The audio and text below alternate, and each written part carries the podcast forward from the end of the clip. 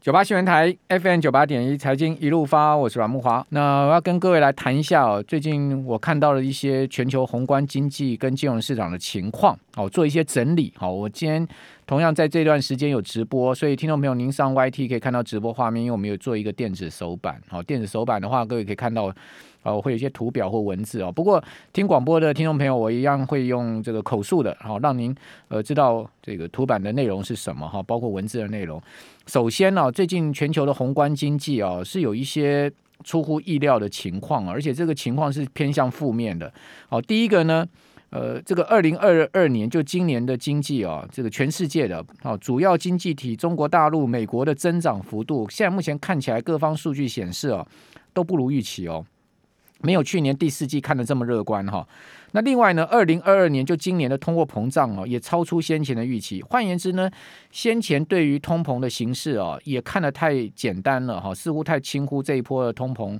呃的整个结构性的问题哈。那美国联准会现在目前我个人的观察了哈，它一方面面临到这个经济增长跟稳定金融市场这个呃所谓呃它的责任哈，呃那另外一方面呢，它又要去对抗通膨。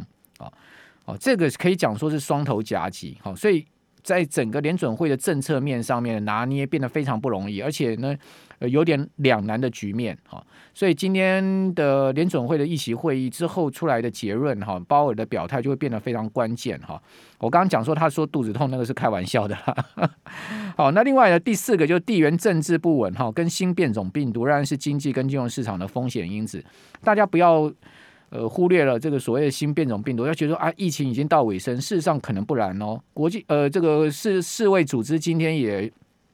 再次说了，哦，这有可能我们会面临到更厉害、传播更强的新变种病毒，而且毒性未必能减弱哦。哦，这是一个重大的挑战。另外还有就是俄乌啦，好，这些所谓地缘政治风险的问题啊，也会是经济上面的呃挑战。好，那我们现在看到的就是国际货币基金会在最新的出具的宏观经济报告。哦，那国际货币基金会原先预估啊，哦，今年全球的 GDP 的增长幅度是四点九趴，这是一个很强劲增长，接近五趴的情况，但是。最新的预估呢，下调了零点五个百分点，到只有百分之四点四。哦，这个下调的幅度可以讲非常的大哈。那已开发国家的通货膨胀率呢，国际货币基金会把先前的预估二点三，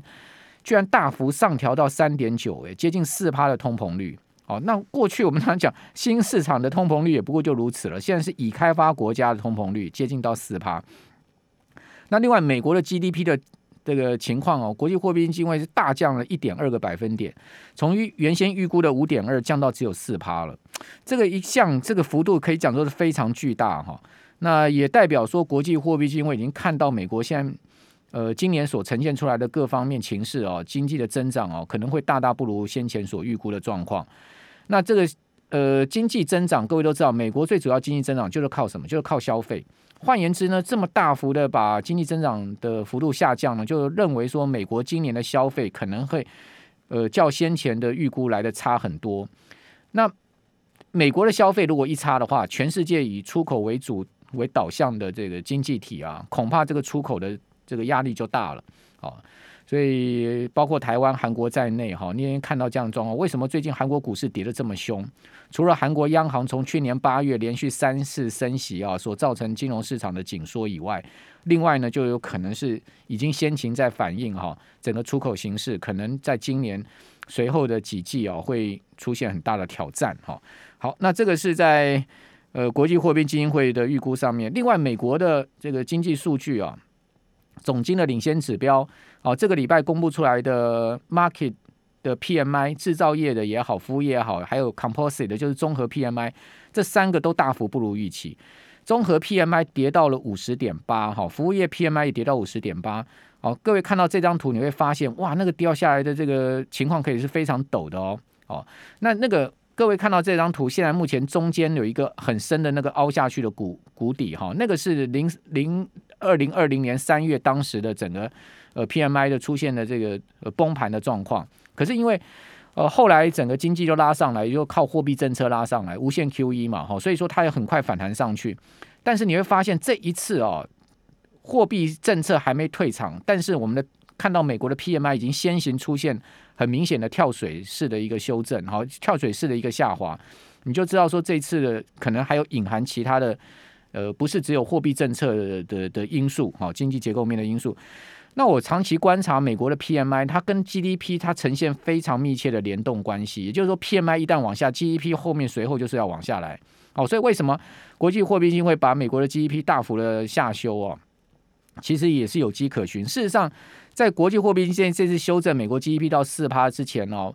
呃，包括摩根大通、高盛都已经连续的下修美国的 GDP 了。好，那美国的投行。早在去年第四季的时候，就很明显看出今年美国经济成长可能不如先前在去年上半年的时候看的这么乐观。那至于说美股的观察指标，我认为有几个哈。第一个呢，就是十年期国债殖利率；第二个呢，CBOE 的 VIX 指标；还有呢，美元指数，这是一个三大风险指标。那在形态上面哈，我个人看美股已经破坏多头格局了啊，毋庸置疑的这一波从零九年以来的长多格局，美股的大多头格局，我认为在这一次的下跌中呢，在这个结构性的破坏上面已经出现了哈，但是有点像是地震了哈，这个房子已经稍微有被摇动哈，可能有一些钢筋水泥脱落，但是呢，还没到说整个要被摧毁的地步。可是如果美股再进一步跌个五趴，再进一步跌个八趴到十趴，非常有可能会摧毁这个长多格局，所以这个是我们得注意的。就美股其实不能再重挫了，好，而且呢，出现这个，比如说标普再出现个八趴到十趴的这种跌势哦，呃，这个不能再出现这样子持续下挫的状况，哦，所以今天晚上美股的盘前的大涨哦，是不是一个转折点或是止稳点呢？就变得非常重要，尤其是礼拜一的下影线哦，呃，基本上万万不可跌破了。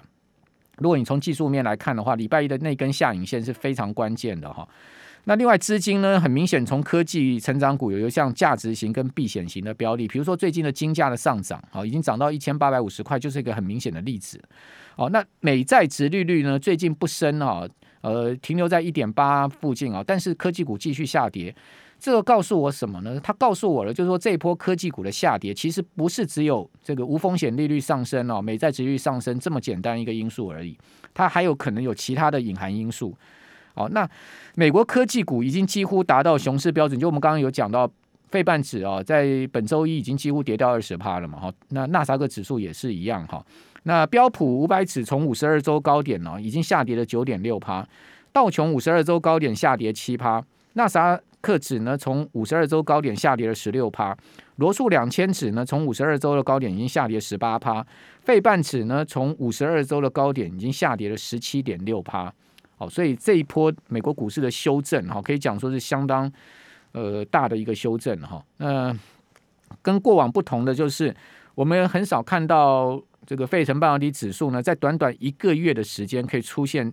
高达将近两成的修正幅度。啊，因为毕竟半导体是全世界现在目前最最具成长动力的的族群，如果连它都出现这么大的修正的话，那是不是成长动力后面是有疑问呢？好，这就是另外一个我的观察。那至于说台股，我觉得现在目前的观察方向，它跟着美股的大势不变了。好，但是我觉得台股会相较美股再强一点，好，相相对更强一点。好，因为毕竟台股还是有一个台股本身自己的结构因素，不会完全跟着美股。好，但是呢。呃，联电的法说会啊，已经看出一些成长极限的端倪了。哦，这就是为什么今天联电会大跌七葩的主要原因。好、哦，那问题就是说，台股过去都是靠成长题材，而不是靠价值题材，这就是值得我们另外一个深思的角度了。